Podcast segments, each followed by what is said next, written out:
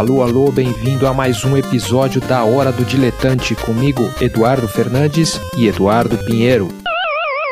E aí, Pinheiro, como vai você? O, ouça aí, ouça aí, ó. Sabe o que tá rolando?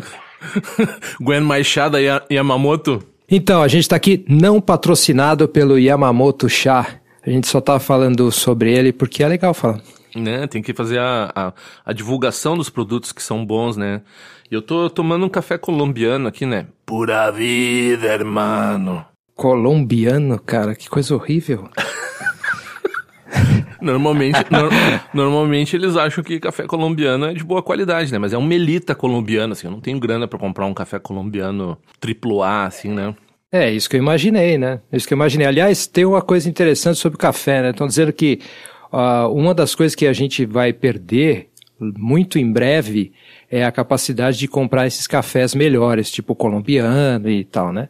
Porque com o aquecimento global, a gente está tendo que plantar as, as mudas de café cada vez mais alto e aí a gente não tem mais aquela mesma qualidade que tinha o café normalmente. Então eles preveem aí para muito breve uma crise do café, pelo menos o café premium vai tudo meio que cair a qualidade e ficar muito caro os cafés mais caros. Eles precisam de altitude, né, para ser frio, né, o café e tal, é para a região do café. É, então, uma... é o é o contrário do que eu expliquei, né? Eles estão tendo que cada vez ser mais baixo em vez de mais alto. Enfim, alguma coisa assim. É, eu acho que tu falou certo, isso aqui é, é a questão da temperatura, né? Como não tá, como tá quente mesmo mais alto agora, eles estão querendo tendo que ir mais alto ainda, né?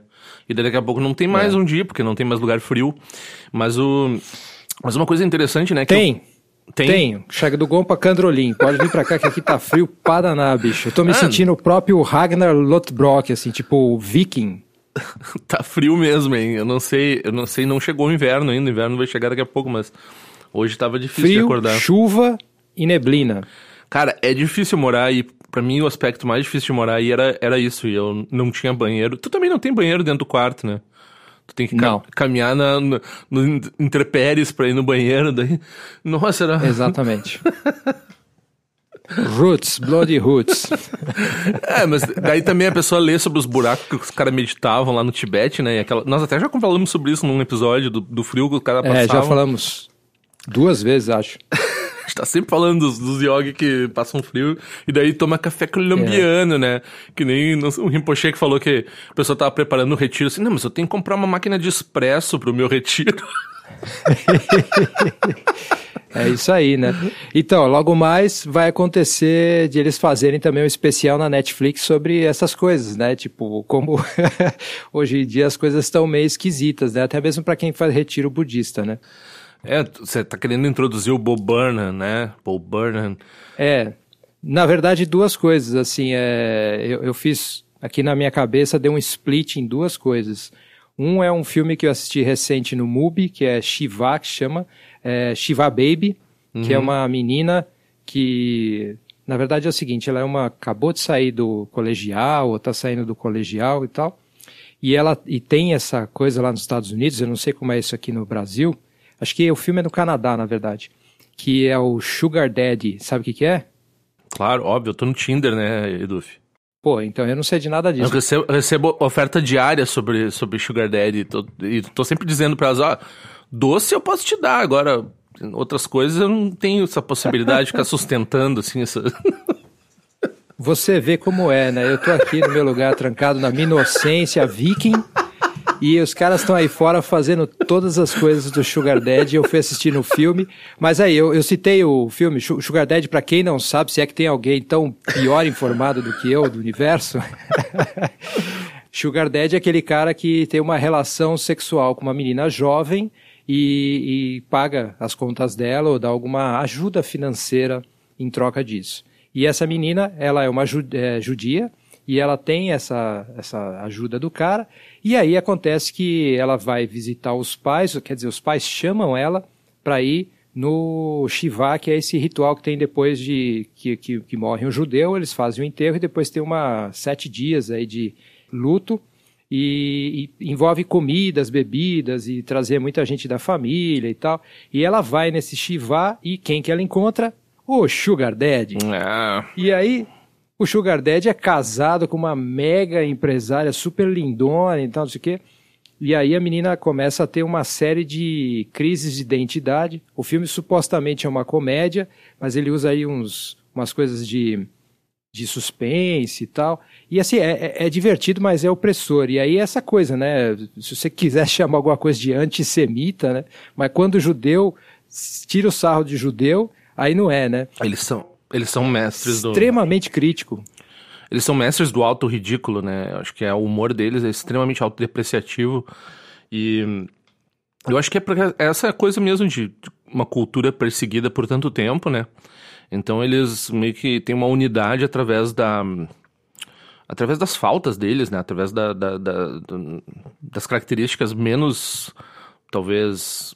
É, que, eles, que as pessoas escondem normalmente, eles vão lá e expõem meio que publicamente as suas neuroses, né? Ridicularizam, né? né? É, Ridicularizam é. forte, assim, é um negócio que, tipo, cê, é, eu assisti esse filme falando assim, meu Deus, ainda bem que eu não sou judeu. Mas enfim. É, você sabe é, que... engraçado isso. Se acontece com outra religião, ia ser engraçado. Que outra religião tem uma tradição dessa? Nenhuma, né?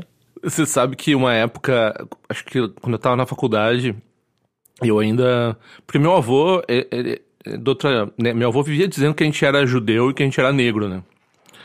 Aí, oh. por, por sorte, eu não fico dizendo que eu sou negro, porque ia ser um problema muito grave. Motivos óbvios. Mas, uma época, eu ficava dizendo que eu era judeu, né? E eu até uhum. tirava umas fotos de kippah e não sei o quê. Daí um dia eu me encontrei num, num, num, carro, com peguei uma carona, e daí tinha uma senhorinha, a senhorinha começou a falar Yiddish comigo. Uhum. Aí eu assim, pá, eu acho que talvez eu não seja tão judeu assim. Porque tem essa história, né? Eu sou pinheiro, tem essa história do dos, da, da, conversão uh, forçada do, dos judeus ao cristianismo, que daí botaram esses nomes para uh, saber que uns e os outros eram esses nomes de, planta, de árvore, de rocha, de planta, para saber, ah, se o cara, o cara, ó, Pinheiro é judeu e tal. Se bem que dizem que isso aí é tudo balela, hoje em dia já não, não, não, não, não cabe dizer, né? Mas o meu avô gostava de falar.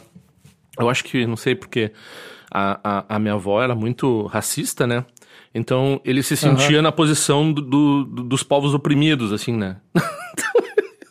Ou oh, tá certo. Negro e judeu. Negro e judeu, tá certo. É. Então, mas falando em comédia autodepreciativa, é, tem tudo a ver com o assunto que a gente vai tratar hoje, né? Que é o, sobre esse Bo Burnham, que é esse comediante que está fazendo um sucesso danado agora, não é? é. Você explica dessa vez. É, não, é, me recomendaram, né? E eu, até uma das coisas que eu, que eu até mandei pro Mini, né? O Gustavo Mini, um, uma, uma pessoa que nós dois conhecemos, que é um cara que entende de cultura, assim, também. Eu lembro, muitos anos atrás, dele falar sobre o programa do Adnet, do Marcelo Adnet, na MTV, que certo. era na MTV, né?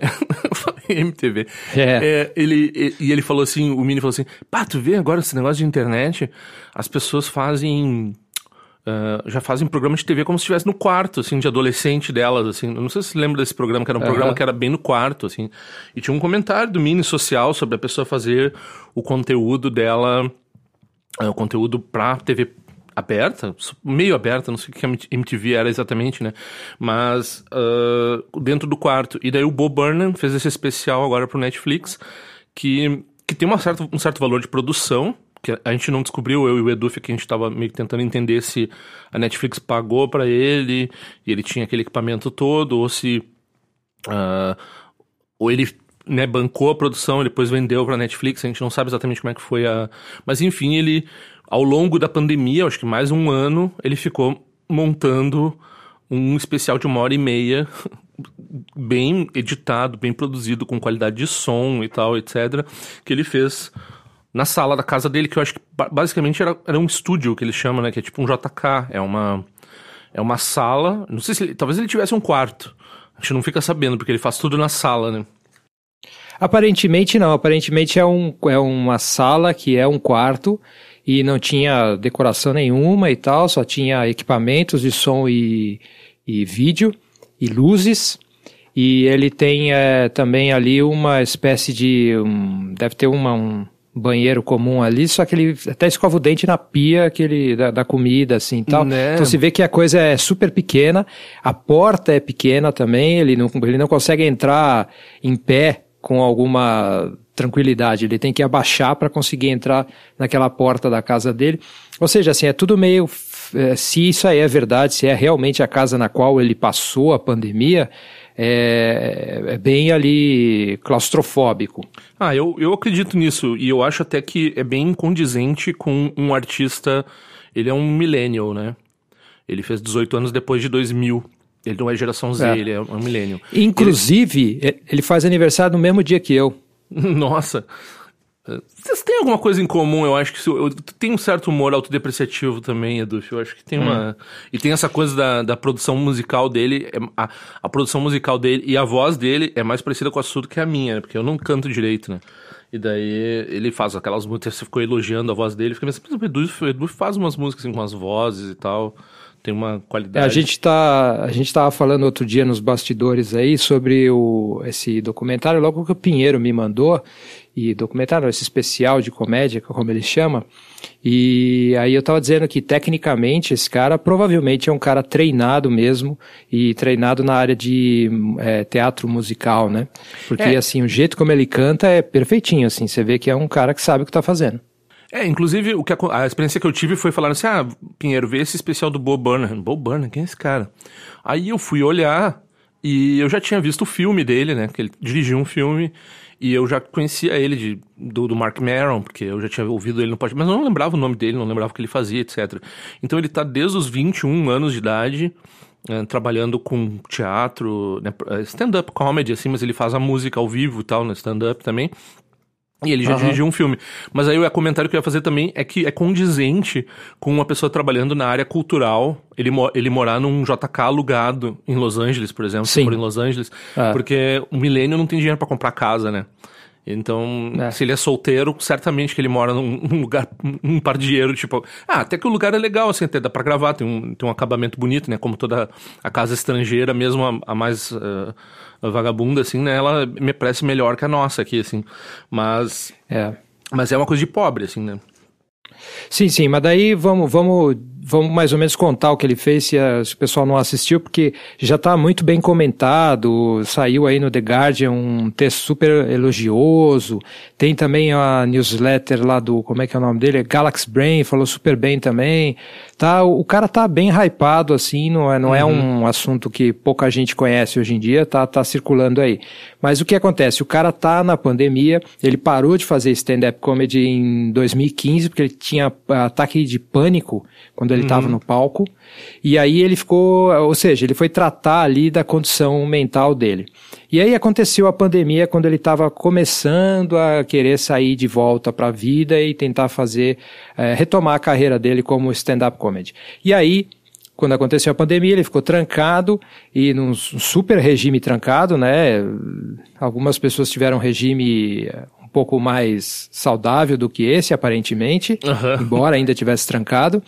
E ele começou a ter uma deterioração ali uh, mental, segundo a narrativa do filme, né? A gente não sabe o que aconteceu na verdade, mas o filme, ele é extremamente, extremamente assim, tipo, doloroso, assim, você sofre quando você assiste, embora seja uma comédia, porque você vê o cara ali é, fazendo prática, sabe, sabe aquele filme do Kurosawa que o cara tem que se matar com uma, com uma espada de madeira? Uhum. Sabe? Eu tenho a sensação de que eu... Não é do Kurosawa, Edu. É, tu tá falando do filme Arakiri, né? Seppuku.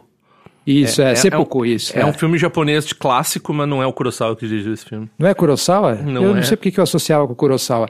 Mas enfim, o cara, é meio que, a experiência que, que eu imagino que, que é um pouco aquilo ali, o cara pegar e se cortar com uma espada de madeira, que é um negócio extremamente doloroso, visualmente horrível, e tipo, uh, como é que você faz comédia com isso, assim, ele se questiona isso o tempo inteiro, mas é um negócio assim que você vai ver muitas verdades sobre a internet de hoje em dia, sobre a nossa condição de lidar com o mundo online e também a condição de uma pessoa que está passando ali por um momento difícil é, de mental mesmo, né?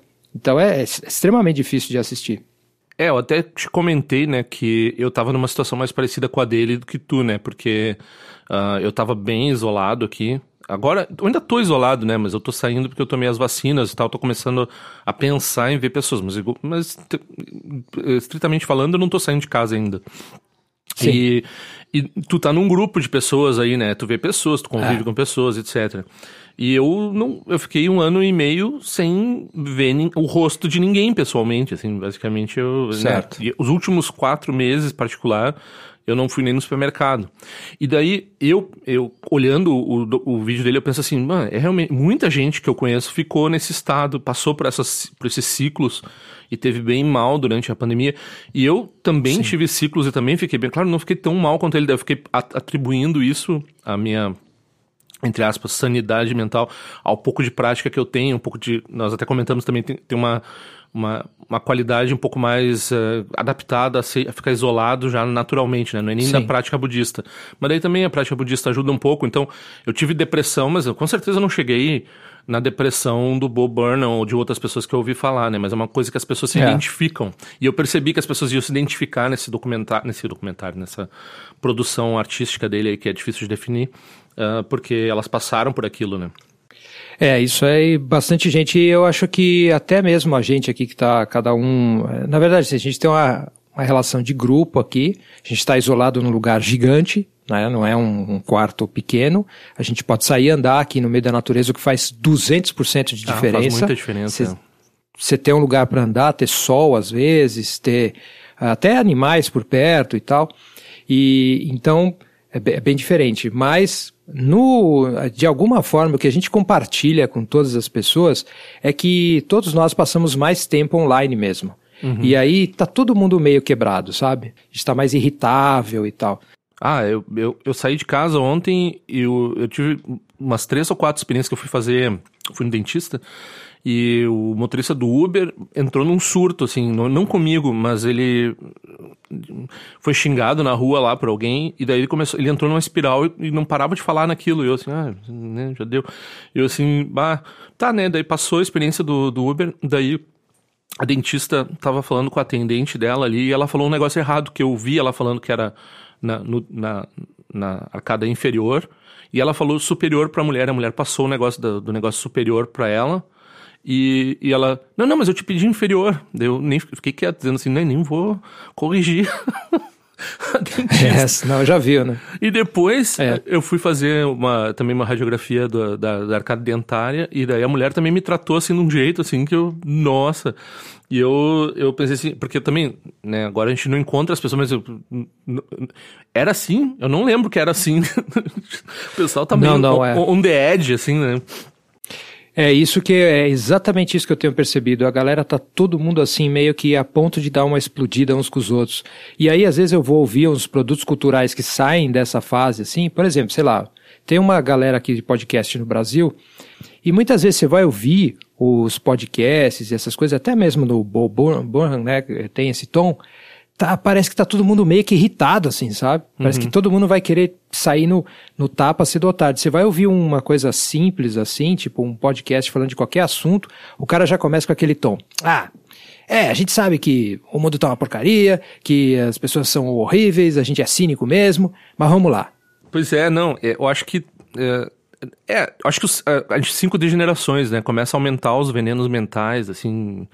E não é só a raiva, eu acho que o desejo está enlouquecido também. Agora, por exemplo, nos Estados Unidos, que está tendo essa reabertura, eles estão falando no verão do desbunde, assim, né? Vai ser que nem o carnaval de sei lá quando, né? Porque Nova York abriu agora, né? Tudo, tudo, tá tudo 100% normal, supostamente. E as pessoas vão transar agora, né? é, vai ser tipo nos anos 70, lá no verão do amor? Acho que não, hein? É, não é outra energia. É outra energia. Não... Tá misturado. Outra tudo, vibe. Tem raiva, tem desejo, tem ignorância, tá tudo mais acentuado, assim. Mas, mas né, vamos dizer assim, eu acho que esse niilismo do Bob Burnham uh, é uma coisa que vem vindo porque a gente tá vendo essa crise, principalmente a crise climática, mas também a degeneração da política, de vários. Aqui no Brasil, imagina. Como é que a pessoa não. É, tem esse quadro do, do Porta dos Fundos que tá o Gregório e aquele outro Fábio, acho que é Fábio o nome dele, não me lembro o nome dele. E, e o cara liga um pro outro assim pra conversar, e daí o cara fala assim: é, mas que só falam de Covid e de morte e, de, e do governo, como o governo é horrível. E daí o cara tenta mudar de assunto, assim, não, vamos falar de outra coisa, não sei o quê. Mas não dá, porque é, é opressivo o que está acontecendo, né? Então, a pessoa vai falar é. outra coisa, ah, mas não, mas caiu, tem mais um, um barco lá na Sri Lanka que abriu e não sei o que, tem um produto que eles nem sabem o que, que é, e os pinguins de não sei aonde estão se ferrando e... Enfim, é, a, a crise ambiental, claro que reflete na crise mental das pessoas, né? Vamos dizer assim. Porque a gente está assistindo o mundo via mídia cada vez mais, e a gente está nessa lógica, né? Que o que interessa para a mídia é sempre falar as coisas que são ruins e tal, e que é o que dá clique, é o que tal. Então a gente começa a ficar nesse loop que só tem notícia ruim e só tem é, visões meio, meio cínicas mesmo, né? Quem tem hoje sei lá, né? Deve ter alguém. Se for no Instagram, ou de uhum. branco, né? De mulher branca, que nem o Bob Burnham já tira o sarro no, no, no, no programa dele você vai ver gente com discursos otimistas e bonitinhos de autoajuda. Mas, de modo geral, é, você vai ver que o que faz sucesso mesmo é isso aí, o pessoal descendo a lenha nos outros, fazendo coisa cínica, sarcástica e tal. É difícil de encontrar algum conteúdo que seja um pouco mais equilibrado. É, eu acho que você tem razão que tem uma intensificação por causa das, das mídias e da, né, do jeito que a gente está consumindo informação, mas também tem essa reação que a gente teve um. A, o, o, movimento anterior foi esse movimento da sinceridade, né? É. Que acho que culminou no, na problemática do Trump, assim, que o valor que davam é. para ele é que ele era sincero, né? Então, a gente era cínico nos anos 90, eu acho que eu e tu, gera, geração X, assim, a gente. Uh, a gente vivia esse humor acérbico e até assim malvadinho, né? A gente já tinha mais. Super isso, malvado. Super malvado, né? E, é. e daí Pensa isso... só, tipo, Angeli, Laerte, Glauco. Nossa. Pra ficar só no, no Brasil as coisas que a gente lia quando era moleque. Era então, tipo, Tinha muita coisa bem violenta e, assim, é, cínica e tal. Ah, é, ser inteligente era ser sarcástico e, e, falar uma coisa ácida e ser politicamente incorreto e era tudo, era, era isso. E aí teve uma reação do, desses millennials, geração Z, que foi voltar para uma, pra uma coisa de ternura e uma coisa de valorizar é, né, valorizar assim, uma coisa mais uh, humana, porque não, vamos parar de vamos parar de ficar falando essas. E agora eu acho que está tendo a reação. Né, o Bob Burnham é um exemplo disso. Ele, era, ele teve passou por a fase da super sinceridade lá no início da carreira dele, e daí ele está ficando, né, tá chegando à idade adulta mais parecido com a geração anterior ou duas gerações antes, assim, que é esse esse humor sarcástico, esse humor acérbico. E é, tem, acho que tem, tem o seu espaço. Eu acho que, tá, eu concordo contigo, Edu, que tem uma, uma coisa da cultura que é funesta e as pessoas começam a. a... Por outro lado, uh, se espelha o que está acontecendo e tem uma. Essa inquietação uh, pode, pode não ser nihilista, ela pode ser uma reação né, saudável de cura também, porque as pessoas estão vendo que o mundo está tá doente, né? Então. É, assim, é, é a mesma coisa que você chegar no médico é como se você chegasse, sei lá, eu sento, eu tenho sintoma X, sintoma Y, sintoma Z.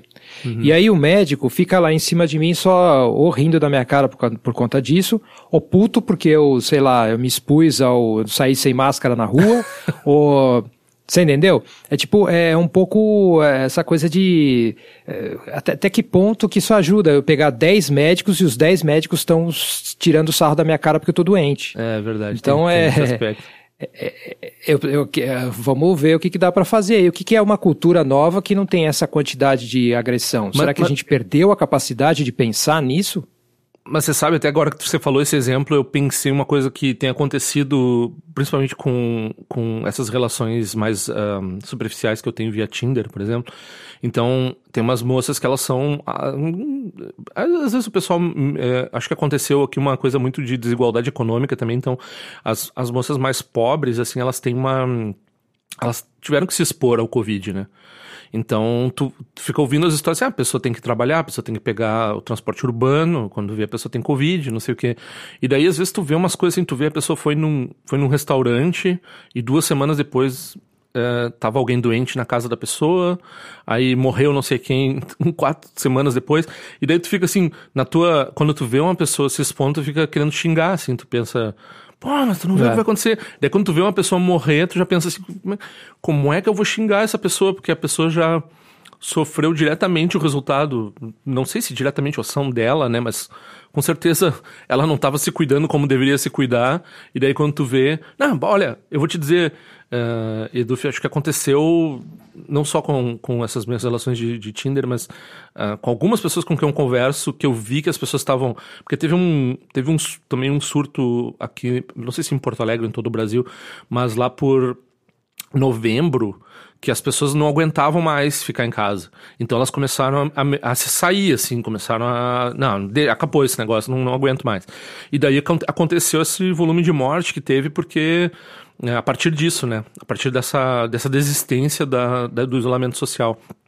E é. eu vi muita gente, assim, e daí tu não tem como, como tu falou, Edu, eu, eu, na minha, na minha, no meu jeito original de ser, eu vou, se a pessoa faz um negócio errado que se ferra depois, eu vou lá, haha, viu só, olha o que tu fez, não sei o quê, porque eu sou meio é, mal professor, assim, né, tipo, uhum. eu gosto de esfregar na cara da pessoa, mas nesse caso que morre gente e tal, tu, tu já hesita, assim, tu, tu não vai nem dizer, né, pra, pra pra pessoa. Exceto a minha mãe, que a minha mãe eu falei quando ela, ela, ela não pegou Covid, né? Mas ela aprontou lá no Natal, saiu, e eu fiquei furioso com ela, né? É, então o que, eu, o que eu acho que falta agora é uma capacidade imaginativa mesmo. A gente tem que procurar, sabe, todo mundo falando sobre inovação e tal, a inovação só vai para aplicativo, só vai para essas coisas, porque por que, que a gente não consegue pensar numa cultura um pouco menos é, que fique só nesse nível do sarcasmo e na, na raiva mesmo. Tipo, um cara da capacidade do Bo Burnham, a hora que ele conseguir sair desse buraco que ele se colocou aí, se é que isso tudo é verdade, é, o que a gente pode esperar de um cara desse, sabe? Que é um cara que tem uma capacidade muito grande, assim, aparentemente ele, ele tem possibilidade de fazer muita coisa legal.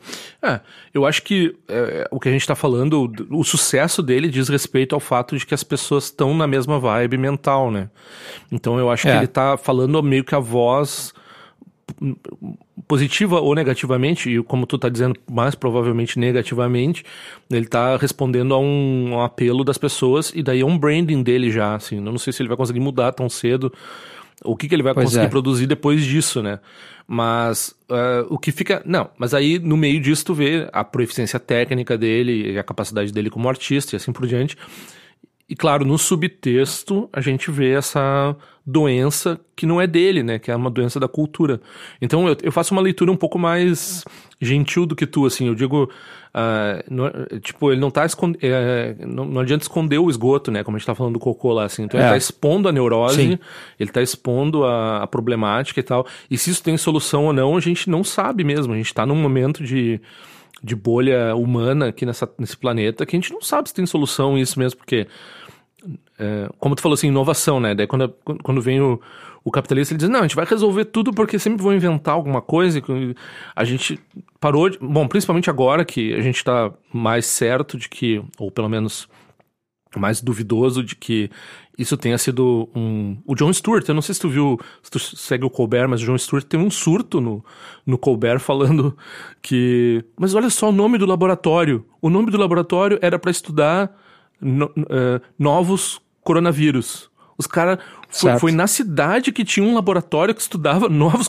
A gente já não devia nem ter duvidado que. É porque, claro, né, o pessoal pensa, começa a falar que foi.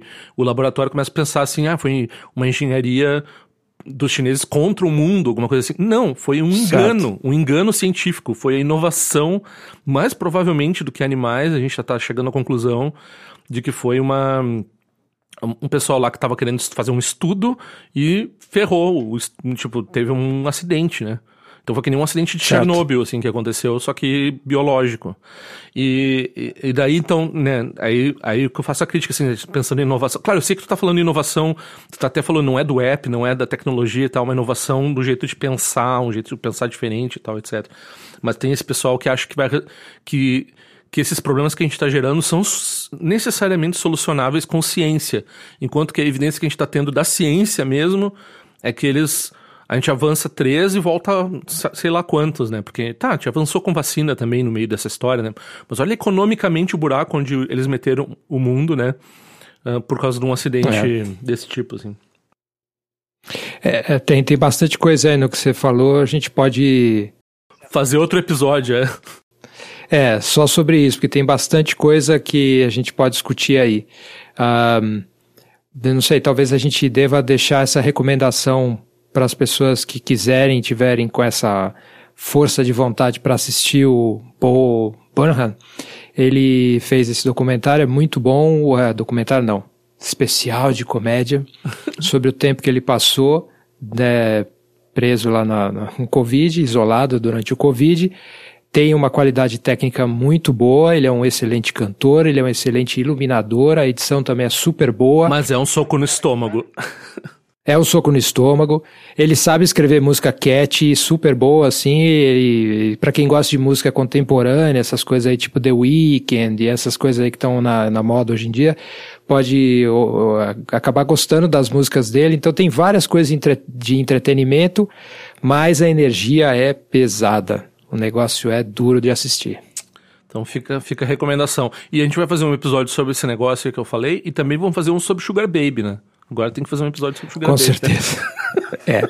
Enquanto isso, vai assistindo o Shiva, que eu, eu vi no MUBI, né? Eu vi no MUBI, mas deve ter em outros lugares. É. E é isso. É gente sofrendo no coletivo, no caso do Shiva, né? No meio da, da, da turma dela e tal, os judeus, e gente sofrendo sozinha, Bo Burnham. Vamos ver se a gente acha alguns que as pessoas não estejam sofrendo. Ah, mas sabe uma coisa que o Putin falou ontem? Ele falou: na verdade, nessa né, vida não tem felicidade. não tem felicidade é, né? nessa vida. Então, eu acho que. É, eu acho que. Onde é que eu vi isso é, antes? Onde é que eu ouvi isso antes? Até tu, Putin. Uhum. Enfim, é isso aí. Ah, certo, pior. Muito agradecido pelo disputado quinhão de atenção e que alguém em algum lugar se beneficie disso. Esse foi mais um episódio da Hora do Diletante, um podcast produzido por mim, Eduardo Fernandes, apresentado em conjunto com Eduardo Pinheiro. A Hora do Diletante é totalmente financiado por ouvintes como você. Se você acha que esse trabalho é importante, se você quer ajudá-lo a ficar melhor, existem várias maneiras de colaborar. Financeiramente, passando no site eduf.me eduf.me barra apoie e doando qualquer quantia, o que me ajuda imensamente a pagar as contas e investir em equipamento. Pode ajudar na divulgação, fazendo reviews e compartilhando os episódios nas plataformas que você usa para ouvir podcasts. Pode apontar erros e dar sugestões pelo e-mail pod.eduf.me e também pode comprar pelos links de afiliados quando eles aparecerem aí nas notas do show. Você também pode passar em eduf.me e conferir o conteúdo que eu posto por lá quase diariamente, sem esquecer também do tzal.org, tzal.org, que é o site do Eduardo Pinheiro. Você pode participar da nossa comunidade no Telegram, clicando no link que está nas notas do show e também pode seguir a minha newsletter, texto sobre tela, que você também encontra no site eduf.me. Certo? Obrigado por ouvir e até o próximo programa.